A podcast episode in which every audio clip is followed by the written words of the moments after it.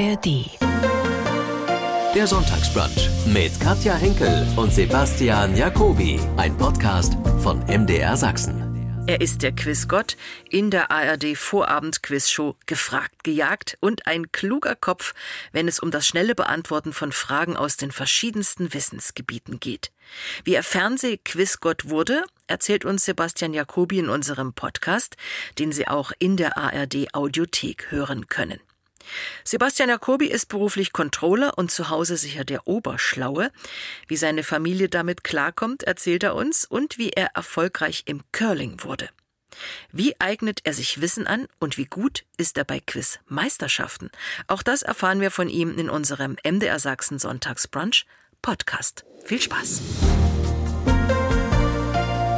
Seit 2012 gibt's die Sendung. Zunächst lief sie ja beim NDR, dann im ARD-Vorabendprogramm.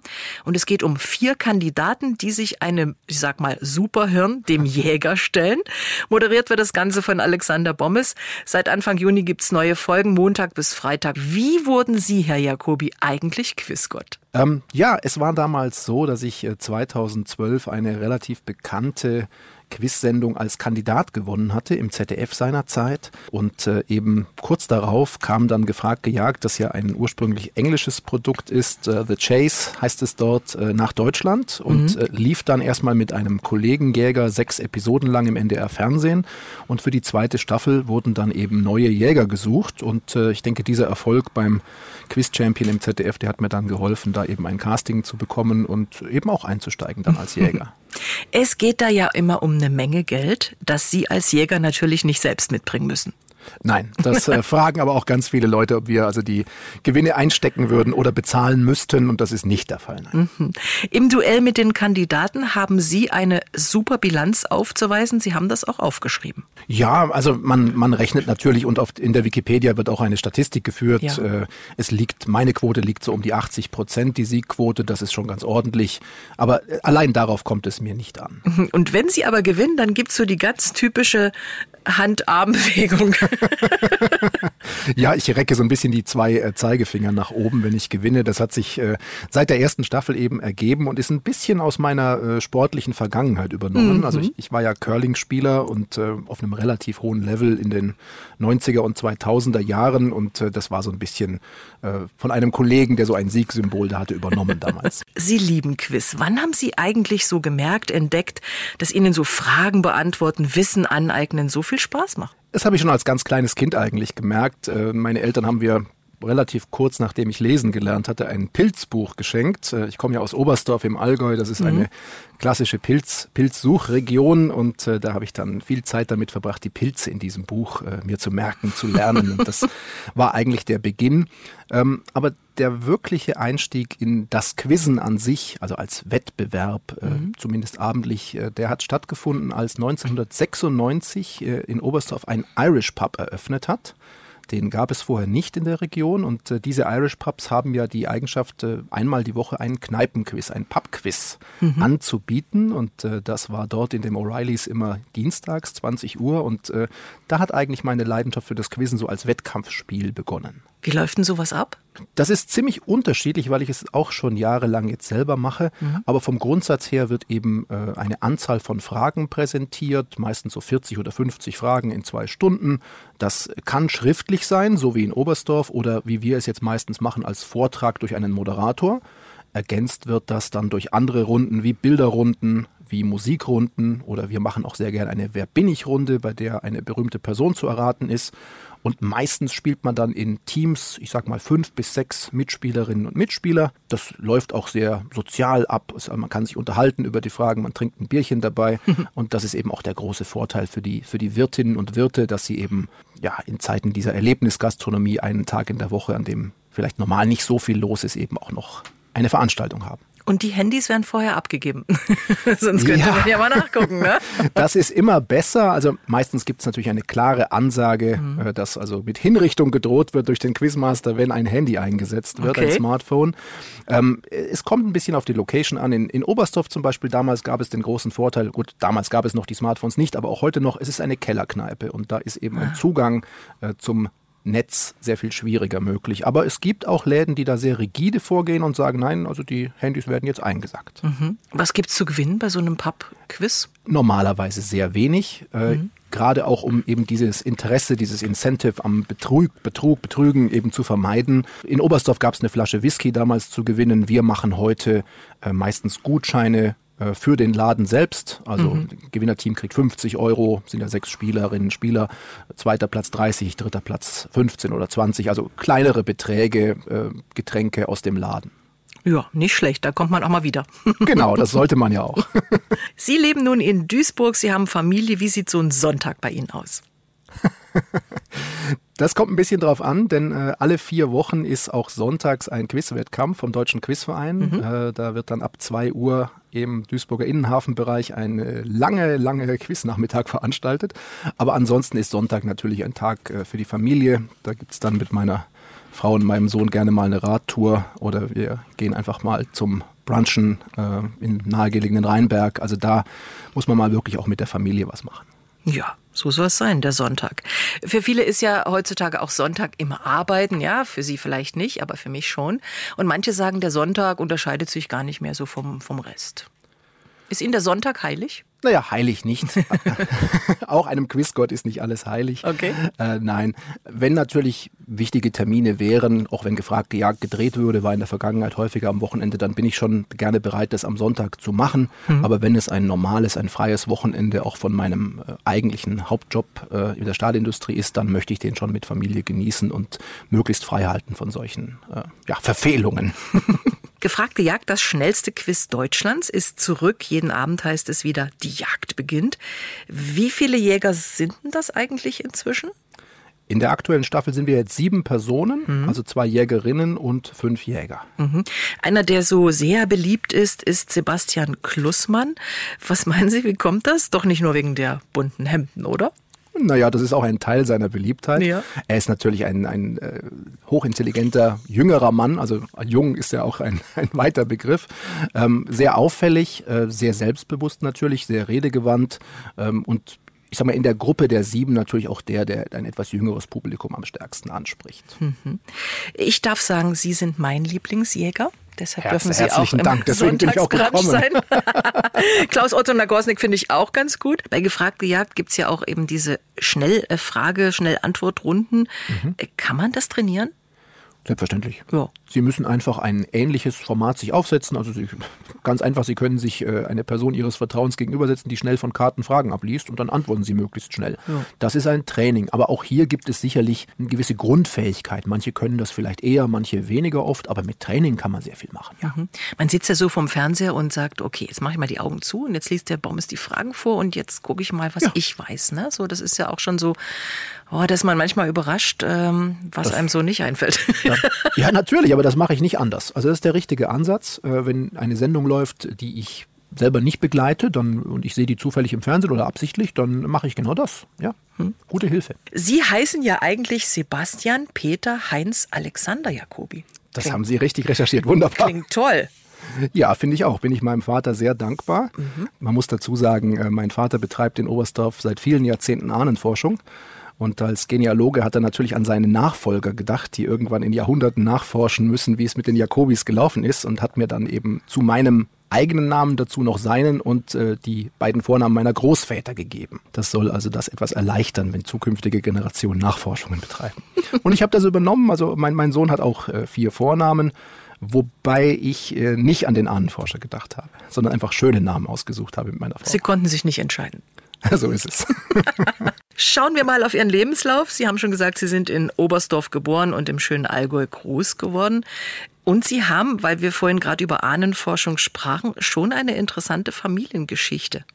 Ja, das ist äh, sehr spannend. Ja, meine Mutter ist ja aus äh, Meiderich, also heute Duisburg, äh, und mein Vater aus Oberstdorf, aber gleichzeitig hat er Vorfahren, die eigentlich erst vor kurzer Zeit aus ja, der Grenzregion zwischen äh, Polen und Weißrussland oder Belarus heute äh, nach Deutschland zurückgekommen sind. Mhm. äh, in einem Ort bei Bialystok. Ich spreche das jetzt mal deutsch aus. Äh, der Ort heißt Dobreznievo Kozielnie. Oh je. Äh, ja, und da, von da äh, wiederum sind sie nach Berchtesgaden und ins Allgäu geflüchtet im Rahmen mhm. des Ersten Weltkriegs. Ganz ursprünglich kamen sie allerdings aus der Eifel und waren da Tuchfabrikanten und sind eben dann wahrscheinlich über Incentives des Zaren, der also wahrscheinlich deutschen Geld geboten hat, sich in dieser Region anzusiedeln, da hingegangen und haben eine Fabrik dort errichtet. Haben oder würden Sie auch mal die Kandidaten gewinnen lassen? Hm. Ganz ehrliche Antwort, nein, würde nee. ich nicht. Da geht es mir aber nicht um meinen persönlichen Ehrgeiz, der, wie Sie wissen und viele sehen, durchaus vorhanden ist. Ähm, mir geht es einfach um eine faire Behandlung. Also wir sieben sind dafür da, zu verhindern, dass die Kandidatinnen und Kandidaten Geld gewinnen. Und äh, das möchte ich eigentlich in jeder Sendung mit dem gleichen Engagement und dem gleichen Einsatz betreiben. Was nicht heißt, dass ich den äh, Kandidatinnen und Kandidaten es nicht gönne. Wenn sie gut sind, wenn sie Geld gewinnen, das ist absolut okay, da muss man die Niederlage eingestehen. Mhm. Aber wenn man unterschiedlich an verschiedene Kandidatengruppen herangehen würde und sagt, die sind mir sympathisch, die sind mir nicht sympathisch, das würde ich für sehr unfair halten und ja. Äh, versuche immer selber mich in die Rolle oder in die Kandidaten hineinzuversetzen und zu sagen, was möchte ich denn gerne haben. Und äh, also wir möchten einen fairen Quizwettkampf da haben, insoweit das natürlich in einem Fernsehprogramm überhaupt möglich ist. Soll ja auch unterhaltsam sein. Sie kämpfen immer bis zuletzt mit all Ihrem Wissen und es gab auch schon sehr, sehr knappe Entscheidungen. Ja, das ist ja angefragt gejagt eigentlich das Tolle, dass es eine klassische Klimax am Ende gibt, ein Finale, bei dem alles nochmal, wie sagt man in Englisch, on the line geht, also alles auf dem Spiel steht und dann wird das manchmal in Sekunden entschieden, ob der Jäger noch die 18, 19, 20 Punkte, die die Kandidaten vorgelegt haben, dann holen kann oder mhm. nicht. Und das macht mir natürlich auch großen Spaß. Haben Sie Lust zu spielen? Hm? Natürlich. Ich habe ein paar Quizfragen aus Sachsen. Ihre Frau kommt ja auch aus Sachsen, ne? Ja, die ist aus Dresden, die ist in Reik geboren und äh, mittlerweile leben meine Schwiegereltern aber etwas äh, elbabwärts in Koswig. Vielleicht ist das ja ein kleiner Vorteil für Sie. ja, aber also Sie können sich ja vorstellen, dass die Angst vor äh, ganz unbekannten Gebieten für, von mir groß ist. Nee, so schwer sind die Fragen, glaube ich nicht. Also, erste Frage, wie heißt die Region, aus der Holzkunst und Spielzeug kommen? Könnte das Erzgebirge sein. Ja, das Erzgebirge. Ja, der Ort Seifen ist ja da sehr berühmt. Ja. ja, ja. In welcher Stadt steht das Völkerschlachtdenkmal? Das ist in Leipzig. Jawohl. Wohin wurde Gräfin Kosel, die Mätresse August des Starken, hin verbannt? Da habe ich tatsächlich Glück. Ich glaube, ich habe die Burg mal besichtigt. ähm, ich glaube nicht nur, ich habe sie besichtigt. Das ist die Burg Stolpen. Ja. Welches Schloss spielte im bekannten Märchen Drei Haselnüsse für Aschenbrödel eine Rolle? Ja, es ist ja sogar der Schuh, ist ja in Bronze, meine ich, vor der Tür auf der Treppe noch zu sehen. Das ist Moritzburg. Menschen sind gut. Äh, der höchste Berg Sachsens, mal gucken. Jetzt äh, erwischen Sie mich wahrscheinlich. Ist das noch Sachsen? Ist, ist der Fichtelberg in Sachsen? Ja. Ja, Treffer versenkt.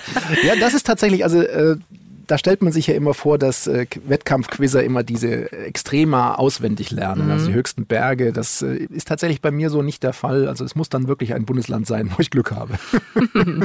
In welcher Stadt befindet sich das August-Horch-Museum? Also, das weiß ich tatsächlich nicht, aber das ist natürlich eine Automobilgeschichte, also würde ich mal auf Zwickau gehen. Jawohl, richtig. Mhm. Was wurde in Sachsen erfunden, der BH oder die Zahnpasta? okay, Sachsen ist ja auch bekannt für die Geschichten mit Hygiene und dem Hygienemuseum und der BH. Da habe ich eine Frau namens Mary Phelps im Kopf, also tippe ich mal auf die Zahnpasta. Also ich habe hier sogar stehen beides. Beides! Ah. Das wäre natürlich bei einem Quiz-Wettkampf jetzt äh, eher nicht möglich. Nee, nee, das, das machen wir nur. Das Aber Sie, Sie haben mich erwischt, gebe ich gerne zu. Wenn Sie eine Frau aus Dresden haben, wie, wo haben Sie sich kennengelernt? Also tatsächlich haben wir uns in meiner Heimat kennengelernt, okay. in Oberstdorf, weil meine Frau äh, ursprünglich äh, in der Hotellerie äh, ihre Ausbildung gemacht hat. Und Oberstdorf ist natürlich ein Tourismusmagnet und äh, jedes Jahr im September äh, kommen da jede Menge Herren und Damen, Damen und Herren zur Ausbildung in diesem Bereich nach Oberstdorf. Und ich war seinerzeit zwar schon in Duisburg ansässig, habe aber meine Eltern besucht und dabei dann in, wie man das früher hatte, in einem Club, einer Disco meine Frau kennengelernt. Na, und das hat gehalten. Wunderbar. Ja. Sie sind gelernter Industriekaufmann, haben Wirtschaftswissenschaften studiert und sind heute Controller bei ThyssenKrupp. Was machen Sie da genau? Ja, Controller sind ja interne Kostenrechner, mhm. äh, die Informationen für das Management zur Verfügung stellen, Tabellen etc., um die Entscheidungen zu erleichtern. Da gibt es verschiedene Ebenen. Ich bin Produktionscontroller, das heißt, ich bin sehr nah am Betrieb schaue mir die Zahlen mit den Ingenieuren dort zusammen an, mache auch Investitionsrechnungen nach Kapitalwertmodell für neue Anlagen, die gebaut werden sollen. Und die Anlagen dort, das ist eigentlich alles äh, von der Anlieferung der Schüttgüter über den Rhein, also Eisenerz, Kohle etc., mhm. äh, bis zum flüssigen Roheisen. Also das ist die, der Bereich der Kokerei, des Hafens, der Sinteranlage und, was viele wahrscheinlich am besten kennen, der Hochöfen. Ja, interessant. Und ja, dann absolut. sagen Sie bei aller Arbeit mal, jetzt nehme ich Urlaub, um bei Gefragt gejagt mitzumachen. Wie viel Zeit geht denn dafür drauf? Gut, das hat sich ein bisschen reduziert seit mhm. der Vergangenheit, dadurch, dass wir jetzt eben sieben Jägerinnen und Jäger sind. Wir waren ja früher nur zwei oder drei, also hängt immer von der Folgenanzahl ab. Man ja. muss einfach dividieren. Meistens war es so, dass ich ungefähr, äh, ich sag mal, ein Drittel meines Jahresurlaubes äh, für Einsätze in Hamburg im Studio Tondorf bei Gefragt gejagt gebraucht habe. Jetzt ist es ein bisschen weniger. Es gibt ja auch Wochenenden, an denen gearbeitet werden kann, wie wir schon besprachen. Sie sind auch regelmäßig bei der Quiz-Weltmeisterschaft mit dabei seit 2007. Ja, das ist ja, also erstmal muss man die Leute abholen. Also eine Quiz-Weltmeisterschaft findet nicht an einem Ort in der Welt statt, wo alle hinkommen, sondern mhm. Äh, das, äh, es gibt mindestens einen Standort in den Ländern, die teilnehmen. In größeren Ländern wie Indien, den USA natürlich dann auch mehrere Standorte.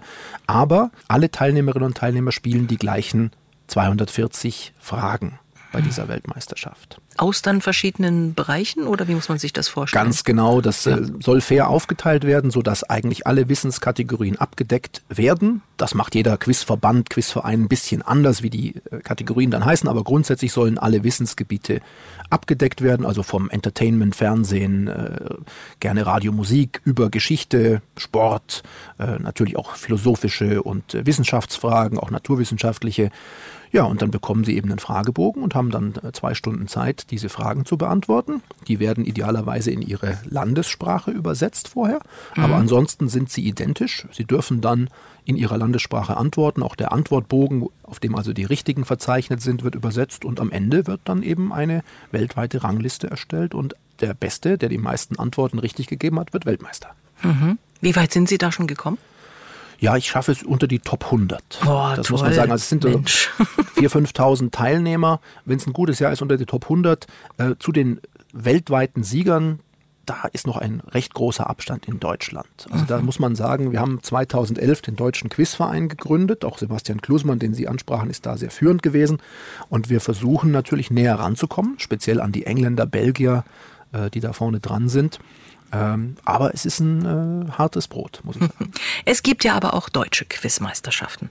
Absolut, ja, die finden immer im Februar statt und mhm. normalerweise heutzutage in Berlin. Aber da schaffen Sie es äh, noch ein Stück weiter nach vorne. ja, ja, es gibt da vier Disziplinen. Also das Einzel, das ist so klassisch wie die WM, man sitzt vor einem Blatt Papier und beantwortet allein seine Fragen. Das gleiche mhm. gibt es im Doppel. Dann gibt es das noch als Viererteam und was ich sehr gern spiele, es gibt ein Buzzer-Quiz, wo also Geschwindigkeit auch noch eine große Rolle spielt. Und also ich bin schon in allen vier Bewerben Meister geworden, in einigen auch ein paar Mal. Also natürlich auch da wird die Konkurrenz äh, durch den wachsenden Quizverein immer härter. Der hat jetzt auch in Deutschland schon 11, 1200 Mitglieder. Aber ich bin da ganz zufrieden. Moderiert wird gefragt gejagt von Alexander Bommes. Da werfen Sie sich auch immer mal so ein paar Nettigkeiten zu.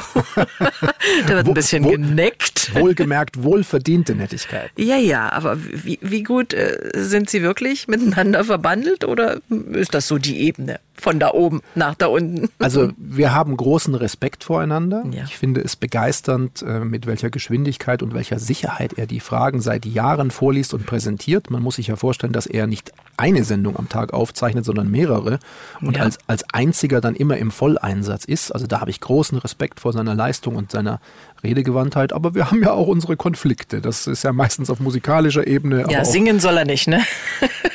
er soll es lassen. Also ich habe so viele Gesanglehrerinnen und Lehrer bereits angefragt und ihm angeboten. Das war also höchste Kategorie. Da hätte der äh, Primo Uomo was lernen können. Aber so ein bisschen Necken gehört schon dazu zu dieser Sendung. Ach, selbstverständlich.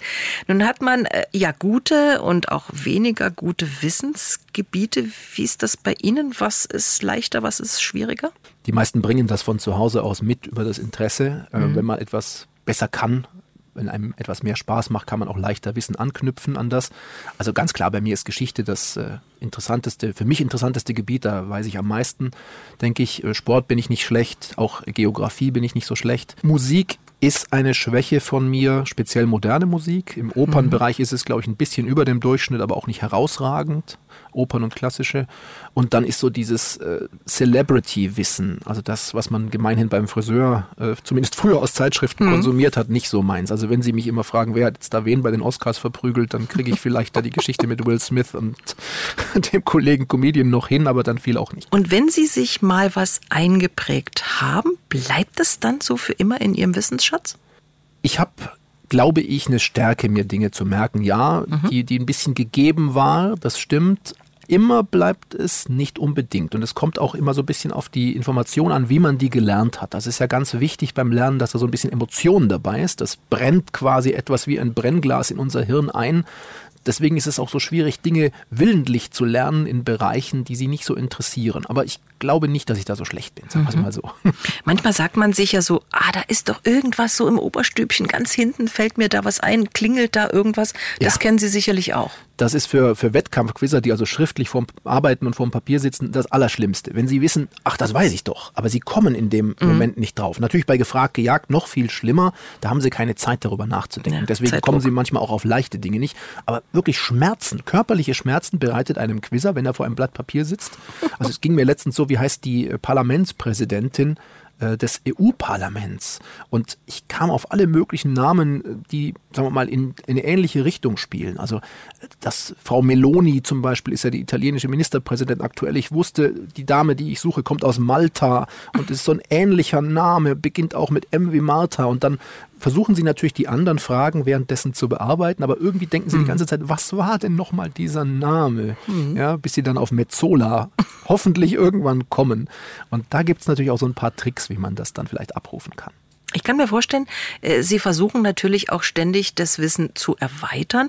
Was machen Sie, um äh, noch schlauer zu werden? Also ich versuche möglichst viele Medien zu konsumieren, gleichzeitig versuche ich immer Fragen für andere Menschen zu bauen, auch für meine Kneipenquizze und dann alles, was ich für interessant halte, was irgendjemand anderes zu einer Frage umformen würde, mir sofort zu notieren und irgendwann aufzugreifen und die Frage dann wirklich zu formulieren. Das ist dann auch wichtig, dass man das dann auch zu Papier bringt, entweder handschriftlich oder natürlich im Rechner. Ich versuche auch Rituale zu entwickeln, zum Beispiel abendlich äh, eine halbe Stunde mir für das uralte Medium Videotext vorzunehmen. da sind ja die mhm. Informationen des Tages, der Welt, ich sag mal, sehr kurz und in wenigen Sätzen aufbereitet und mehr braucht man dann als Quizzer auch nicht unbedingt. Ja, ist ja auch wichtig mhm. für die Menschen draußen zu verstehen. Wir sind ja keine Genies, äh, die jetzt äh, sofort Doktorarbeiten schreiben würden über die Themen, sondern es geht um breit und flach. Ja, ja. Das, das ist auch immer so ein Argument, wenn Leute sagen, sie sind doch so intelligent. Dann sage ich, ja, das hat mit Intelligenz nur, naja, ansatzweise zu tun. Es geht mhm. ja um Informationsverarbeitung und die Bereitschaft, sich Dinge aus verschiedenen Bereichen abrufbar zu halten und zu sagen, das könnte kommen. Ich weiß ja auch nicht, was kommt. Ich muss ja nicht nur eine Liste auswendig lernen, weil ich weiß ja nicht, welche Liste gefragt wird. Sie haben auch ein Buch darüber geschrieben, wie Sie Quizgott wurden. Und äh, wie ist denn das so bei Ihnen zu Hause? Sind Sie da so der Oberklugscheißer? Muss man Sie auch mal bremsen? Ich habe das schon mehrfach in Interviews gesagt und meine Frau kann es gar nicht mehr hören. Aber ja, sie ist gut in der Lage, mich zu bremsen. Absolut. sie hat mich, was das betrifft, im Griff und sagt mir dann schon, wenn es zu viel wird mit der Klugscheißerei. Ich bemühe mich natürlich auch nicht so zu sein im Privatleben, mhm. aber es gehört irgendwie auch zu mir. Ja, also ein bisschen. Man kann Dinge das auch nicht ablegen, ne? Das ist nicht so einfach. Nein, das ist ja auch nicht nur für Quizveranstaltungen erlernt, sondern ich bin ja schon wirklich fasziniert vom Wissen der Welt und möchte das aufnehmen, möchte Zusammenhänge verstehen und finde es auch gut, wenn man darüber dann redet. Ja, also mhm. das soll aber nicht altklug oder belehrend sein, sondern ich möchte, dass die Menschen dieselbe Faszination für diese tollen Zusammenhänge empfinden, wie ich sie eben empfinde. Wir haben schon vorhin über den Deutschen Quizverein gesprochen. Wie viele Mitglieder sind da überhaupt drin? Ja, also ich, ich meine, es sind zwischen 11 und 1200 im Moment. Mir fehlt mhm. jetzt die aktuelle Zahl, aber man muss sich vor Augen führen, der Verein ist ja erst ähm, in Berlin 2011 mit damals, ich glaube, neun Personen gegründet worden. Also innerhalb der letzten äh, zwölf Jahre ist da ganz schön was entstanden. Entscheidender als die eigentliche Zahl der Mitglieder ist ja auch immer die aktive Spielerinnenzahl. Und äh, also bei den deutschen Meisterschaften in Berlin-Moabit sind also jedes Jahr im Februar da 400, 500 Leute versammelt oder mehr. Und das ist für eine, ja, eine Nischentätigkeit oder, also man kann ja kaum von Sportart sprechen, schwierig zu sagen, also ein Nischenwettkampf schon sehr überzeugend. Mhm. Wie wird man da Mitglied? Muss man dann Wissenstest ausfüllen oder wie ist denn das? Absolut nicht. Das ist kein elitärer Verband, es muss kein IQ-Test gemacht werden. Man geht einfach auf die Webseite, äh, darf ich mal sagen, denke ich, quizverein.de kann sich da Ergebnisse angucken, kann sich da Angebote des Vereins und lokale Standorte, also wir sind an etwa 50 äh, Standorten in Deutschland vertreten, kann man sich das ansehen und kann dann da natürlich auch Mitglied werden oder kann eben zu einem Testwettkampf, sage ich mal, gehen, zu einem Deutschland Cup, der dann vor Ort angeboten wird, wird jeden Monat angeboten. Und wenn einen das fasziniert und Spaß macht, dann kann man für wenig Geld da Mitglied werden. Also wenn jetzt einer uns hört und sagt, oh, das würde mich interessieren, dann auf die Seite gehen und mal schauen. Absolut. Und wenn man jetzt über Sachsen redet, dann gibt es natürlich in Dresden und in Leipzig Standorte. Thüringen, Sachsen-Anhalt, Brandenburg gibt es auch Standorte. Also die genaue Zahl kenne ich jetzt nicht, aber die großen schon. Und also da gibt es überhaupt keine Berührungshemmnisse. Also man, man, muss sich wirklich nicht vorstellen, dass da nur äh, absolute Koryphäen der Szene im Verein teilnehmen. Das zeigt ja schon die Zahl der Mitglieder. Da gibt es also jede Stärkegruppe und man kann sich ja auch mit sich selber vergleichen. Man möchte einfach stärker werden, man möchte spannende Fragen bekommen, sind auch wechselnde Autorinnen und Autoren bei diesen Wettbewerben. Also da kann man eigentlich nichts falsch machen. Ich fand das vorhin ganz schön mit unserem Sachsen-Quiz. Kennen Sie sich denn auch mit sächsischem Essen so ein bisschen aus? Oder wollen wir das mal testen? wir können es versuchen. Ich, äh, die Fallhöhe ist wie gesagt enorm hoch und also mein letzter Besuch im Elbsandsteingebirge mit viel Essen, das waren meine Flitterwochen. also schon ein bisschen her. Ja. Okay. Also nicht, wir, nicht in Sachsen wohlgemerkt, wir, nur in so einer Essensregion. Wir, wir probieren es mal. Wie heißt die sächsische Spezialität aus Kartoffeln, Quark und manchmal Rosinen? Boah, da scheitere ich komplett. Quarkhäulchen schon mal gehört? Quarkkeulchen, ja, natürlich. Ja. Meine Frau liebt die. Ich hatte, also, weil, weil sie Kartoffeln sagten, hatte ich ja, jetzt gar keine Süßspeise, Quark. keine Süßspeise Und Rosinen, manche machen Rosinen rein, manche nicht so. Also ich zum Beispiel mache keine Rosinen rein, bin da nicht so der große Fan von. Okay. Da, da, haben wir was gemeinsam. Ich mag auch in Käsekuchen keine Rosinen. Ich auch nicht, furchtbar. In der, aber in der Eierschecke, in der Dresdner Eierschecke sind auch keine Rosinen. Nee, nicht zwingend. Manche machen aber da auch welche rein. Ne? Das also ist ja auch so Käsekuchenartig. Ja, ich mag es auch nicht. So, welche süße Leckerei aus Leipzig erinnert an einen Vogel? Das sind die Leipziger Lerchen. Jawohl. Welcher Kuchen ist zu Weihnachten begehrt in Sachsen? Stollen. Ja. Wie nennt man ein traditionelles Gemüsegericht? Gemüsegericht mit Erbsen, Karotten, Spargel, Sellerie, Bohnen und Morcheln. Ja, ich glaube, die Morcheln und die Flusskrebse sind da auch ganz bedeutend. Das ist das Leipziger allerlei. Jawohl. Erich Kästner sagte mal, die Punkt, Punkt, Punkt ist eine Kuchensorte, die zum Schaden der Menschheit auf dem Rest des Globus unbekannt geblieben ist. Welchen Kuchen meinen wir da? Sie haben ihn schon gesagt.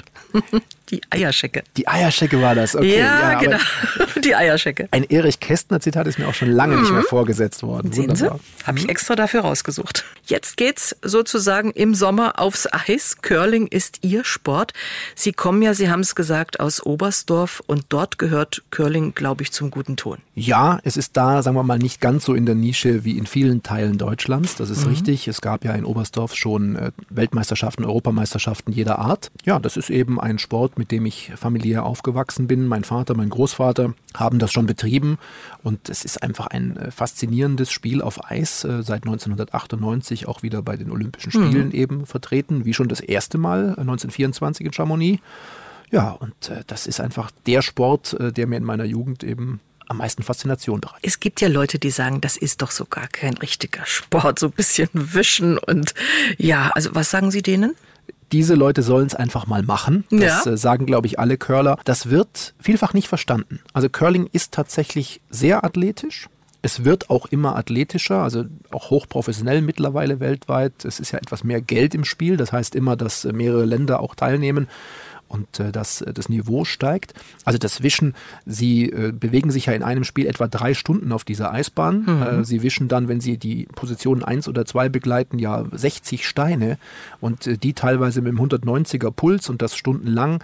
Gleichzeitig müssen sie die Abgabebewegung vielfach machen, die Konzentration halten. Also wer das für nicht anstrengend hält, und das ist ja nur ein Aspekt des Curlings. Mhm. Also es ist ja nicht so, dass mit der Ausdauer und der, der ja, Stärke beim Wischen alles ge gemacht wäre. Sie müssen ja die Taktik, die Präzision eben noch mitliefern. Wie hält man sich für Curling fit? Ist das dann äh, Krafttraining oder Ausdauer? Ganz ja? genau. Das ist also teilweise das gleiche Standardkrafttraining wie in vielen anderen Leistungssportarten auch. Gleichzeitig müssen sie natürlich jede Menge Techniktraining machen, um die Steinabgabe zu perfektionieren. Da sie sliden ja mit dem sogenannten Sliding Delivery einige Meter, sieben Meter bis zu der sogenannten Hogline, vor der müssen sie den Stein loslassen. Mhm. Und im letzten Moment, das macht ja das Curling aus, müssen sie noch das Händel geben. Sie müssen den Stein also im oder gegen den Uhrzeigersinn drehen weswegen der Stein dann eben eine parabelastförmige Kurve auf der Bahn beschreibt, auf der Eisbahn. Die ist ungefähr 45 Meter lang und dann kommt der Stein idealerweise dahin, wo er taktisch richtig positioniert ist. Und all das äh, führt eben zu einer ja, komplexen Leistung. Es müssen viele Dinge zusammenpassen. Es muss auch der Teamgeist natürlich stimmen und die Kommunikation über die Bahn im Team. Und das macht diesen Sport aus. Mhm. Sie waren auch schon gut erfolgreich im Curling. Ja, ich war also Ende der ja, Mitte, Ende der 90er Jahre in Juniorennationalmannschaft und durfte dazu drei Juniorenweltmeisterschaften fahren. Zweimal nach Kanada, einmal nach Japan. Da haben wir damals auch das große losgezogen für 18-, 19-Jährige, dass man eben immer so weit wegfliegen durfte. Mhm. Tolle Erfahrung. Und dann äh, hat es bei den Herren nie so ganz geklappt, auch weil ich natürlich von Oberstdorf nach Duisburg dann verzogen war.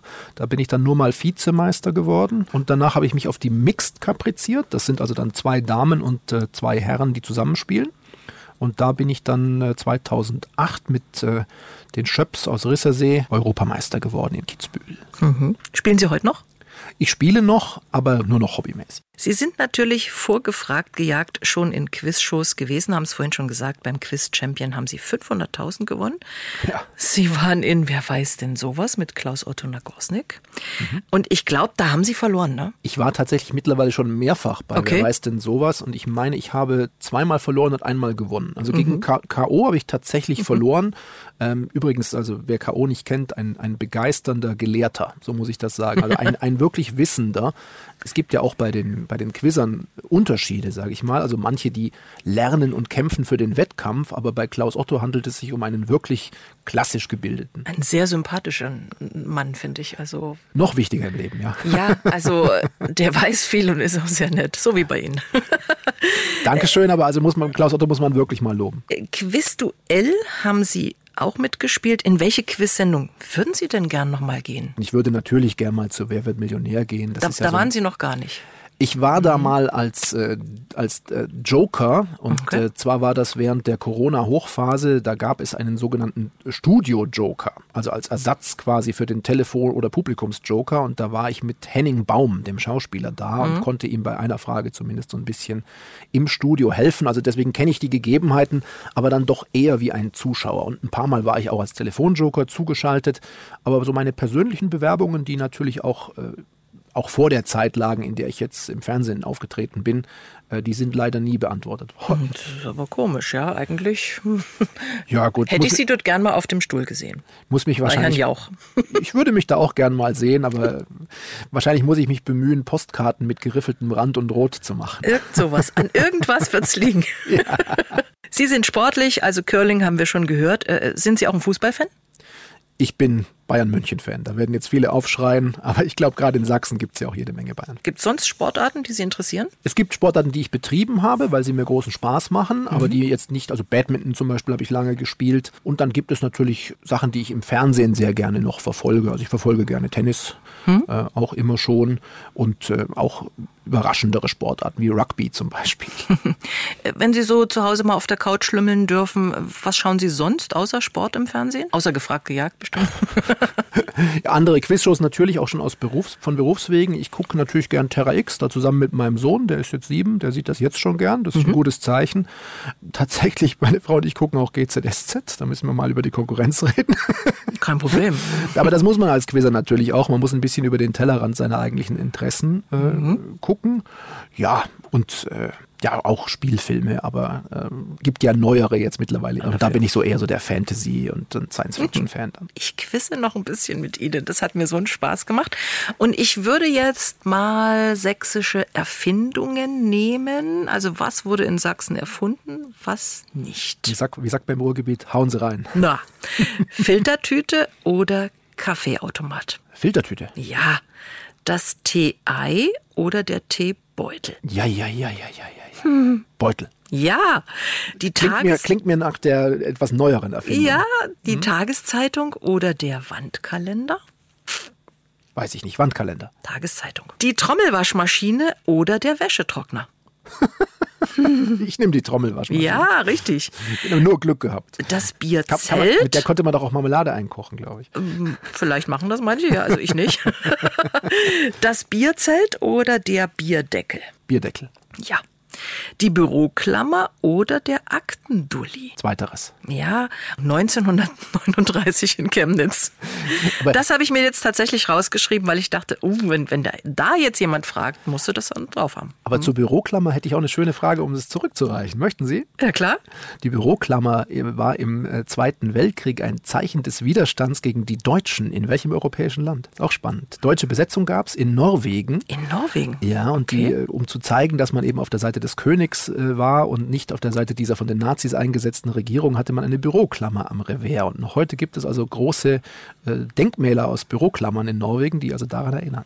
Das fasziniert mich am Quiz. Auch im Sonntagsbrunch können wir noch viel lernen. Letztes, äh, das Mundwasser oder die Zahnbürste? Mundwasser. Ja, Das ist Odol. wissen viele, das kennen die Leute. Wenn man sich oder wenn wir uns jetzt Wissen aneignen möchten, wie klappt das am besten? Welche Tipps hätten Sie da für uns? Was soll man machen? Erstmal sich interessieren. Und immer wenn man etwas entdeckt, was einen ja, in Spannung bringt, was man toll findet, auch nachschauen. Ob man das in der heimischen Bibliothek macht oder in Wikipedia im Handy, ist egal, sofort nachgucken und sich versuchen, Zusammenhänge aufzubauen. Zweitens, gerne auch mal für seine Lieben ein kurzes Quiz gestalten. Einfach das mal zu Papier bringen. Man, man hört was in den Nachrichten und sagt, das ist doch eine tolle Information. Packen Sie die in eine Frage, machen Sie da 20 Stück draus in der Woche und dann können Sie ja beim Sonntagsbrunch dann ähm, mit den Lieben mal drüber sprechen. Das muss ja nicht altklug rüberkommen, aber dann merken Sie sich die Sachen auf jeden Fall auch, wenn Sie sie in Fragen formuliert haben und damit nochmal angefasst haben. Wenn Sie merken, oh, da bin ich gar nicht so gut auf diesem Gebiet, zwingen Sie sich dann, äh, das dazu zu packen, dazu zu lernen? Ganz genau. Es geht auch kaum anders. Man muss sich da einfach reinstürzen, äh, auch wenn man das ganz fürchterlich findet. Deswegen, also wenn Sie ein äh, Hasser von irgendwelchen äh, Geschichten um Rihanna und ihre Ehen oder etc. sind, das war jetzt ein schlechtes Beispiel wahrscheinlich, aber dann beim Friseur einfach mal die Sachen lesen. Auch wenn Sie sagen, das ist eigentlich nicht interessant und das, hat die, das braucht die Welt nicht. Also wenn Sie sich wirklich breit aufstellen wollen, Informationen sammeln, dann müssen Sie dieses Kanon-Denken direkt aufgeben. So Königshäuser, damit kann ich so zum Beispiel gar nichts anfangen. Ja, vielleicht finden Sie irgendeinen Seitenzugang zu den Königshäusern. Ja. Also sag mal, wenn jemand sich für Langlauf interessiert, kann man ja vielleicht ins norwegische Königshaus oder Biathlon über den König, der am Holmenkollen auf der, auf der Tribüne steht, eindringen. Solche Sachen kann man versuchen. Ähm, ich habe auch im Buch mal Hinweise gegeben an etwas Jüngere, wenn die also kein Interesse an Geschichte haben, dann gibt es ja tolle Computerspiele, die sie vielleicht machen wollen. Also äh, Beispiele wäre Assassin's Creed, wo man eben in die Geschichte reingeht und dann was über den Alten vom Berge oder die Französische Revolution je nach Teil eben auch lernen kann. Gefragt, gejagt ist eine Sendung, da verlieren eigentlich meistens die Kandidaten. Ich staune dennoch immer wieder, dass es immer wieder so viele Bewerber gibt. Also wir müssen mal ganz klar vorwegschicken, es stimmt nicht, Nee. dass immer die Jägerinnen und Jäger gewinnen. Also die Siegquote Mhm. der Kandidaten liegt knapp unter 30 Prozent aktuell über alle Staffeln, ja. also bei 29% Aber Prozent. doch, ja, doch mehr als. Naja, aber wir laufen ja auch fünfmal die Woche und dann ein, etwa ein halbes Jahr. Also da ist schon äh, eine Gewinnsumme immer da. Zweitens, aus eigener Erfahrung, wir treffen ja die Kandidatinnen und Kandidaten nach jeder Show nochmal für einen kurzen Plausch. Wir wissen, dass wir eine Sendung für Fans, von Fans für Fans sind. Ja. Also die Kandidatinnen sind, und Kandidaten sind immer wenn ich mit denen spreche, begeistert. Egal, ob sie gewonnen oder verloren haben. Natürlich möchten sie gewinnen, klar. Und wenn sie gewonnen haben, sind sie noch besser drauf und freuen sich auf den Piccolo, den es gleich gibt. Aber sie sind alles, fast alles, zu 99,9 Prozent Quizfans, die großen Spaß haben, die werden da auch gut betreut. Also wir sind wirklich eine schöne, kleine, aber feine Insider-Sendung. Was macht für Sie ganz persönlich diese Sendung so spannend? Was macht es aus? Was lieben Sie daran? Also einerseits liebe ich daran, dass sie wie ein Wettkampf geführt wird, mit fairen Bedingungen. Dann mag ich sehr, dass es zwar ein bisschen Talk und Kabelei gibt, aber insgesamt wenig abseits vom Quiz gemacht wird, dass es auf Quiz fokussiert ist. Und ich mag diese klassische Klimax am Schluss, dieses Finale. Und viele sagen natürlich, okay, die Kandidaten haben in ihrer Vorrunde so und so viel Geld gewonnen, haben das dann einmal gegen den Jäger durch die Leiter gebracht. Und dann sollen sie doch auch irgendwas bekommen. Stimmt, aber das genau macht die Sendung aus, dass es im Finale dann eben nochmal um alles geht und das möchten die Zuschauer speziell bei Gefragt, Gejagt auch sehen. Alle anderen Quiz-Sendungen im Fernsehen haben auch ihr Recht, da geht es eben um was anderes teilweise, skurrile Fragen, aber weniger um Wettbewerb und Spannung und das wird eben bei uns geboten. Wir haben jetzt, glaube ich, so um die 80 Sendungen, die jetzt laufen. Wie ja. oft kommt dann Jäger dran, wenn Sie sagen, Sie sind sieben Jäger? Ne? Ja, kann man einfach dividieren. Ungefähr durchrechnen. Dann kann es natürlich noch Krankheitsfälle geben oder irgendwelche anderen Besonderheiten, dass einer mehr oder weniger drankommt. Aber eigentlich reicht die Division, ja. Sie haben eine Leidenschaft und das ist Whisky. Ganz genau. Schöner Single Malt. Wenn man Whisky mit E schreibt, dann meint man eher solchen aus Irland und Nordamerika. Und ohne ist es eben der, der schottische Whisky, der, gerade der Single Malt, der mir eben sehr nahe liegt. Mhm. Wie kamst du dieser Sammler auch Leidenschaft, wenn Sie sagen, Sie haben da ein bisschen was im Regal stehen? Es hat einfach geschmeckt geschmeckt, muss mhm. ich sagen. Und äh, man erfährt dann über Bücher, die einem geschenkt werden, dann ein bisschen mehr über die einzelnen Whisky-Sorten und die Herstellungsverfahren und dann probiert man neue. Ähm, das ist ja auch keine ja, sich kein Zuschütten mit Alkohol, sondern da geht es mhm. wirklich um Genuss. den Geschmack, um den ja. Genuss und um die verschiedenen Geschmacksrichtungen, Highlands, Lowlands, ähm, mit Phenol, das ja aus einem Torffeuer beim beim Darren des Malzes entsteht oder eben nicht oder ohne Phenol, was in den Lowlands ja üblich ist. Und äh, ja, es ist einfach eine spannende Geschichte und dazu hat man dann eben noch so Sprachinteresse an dem gälischen Wasser des Lebens. Ja, Whisker Bar ist ja der Hintergrund von Whisky des Namens. Also da ist schon eine ganze Welt versteckt. Klingt sehr spannend. Wie oft gönnen Sie sich so einen guten Whisky mal? Zwei, dreimal die Woche abends ja, schon, ja. So soll es sein. Lieber Herr Jacobi, wir haben mal wieder erfahren, Sie sind ein sehr schlauer Fuchs. Sie wissen auch viel über Sachsen und ich wünsche Ihnen weiterhin ganz viel Spaß mit Gefragt gejagt und alles Gute für alle anderen Dinge, die Sie noch machen. Vielen Dank, Sebastian Jacobi. Herzlichen Dank und alles Gute Ihnen und Ihren Hörerinnen und Hörern. Sebastian Jacobi, Sie haben es gehört, Whisky, den genießt er abends gern mal. Und um Genuss geht es auch in unserem MDR Sachsen Podcast Marius Genüsse. Den können Sie abrufen bei MDR Sachsen in der ARD Audiothek und überall sonst, wo es Podcasts gibt. Der Sonntagsbrunch, ein Podcast von MDR Sachsen.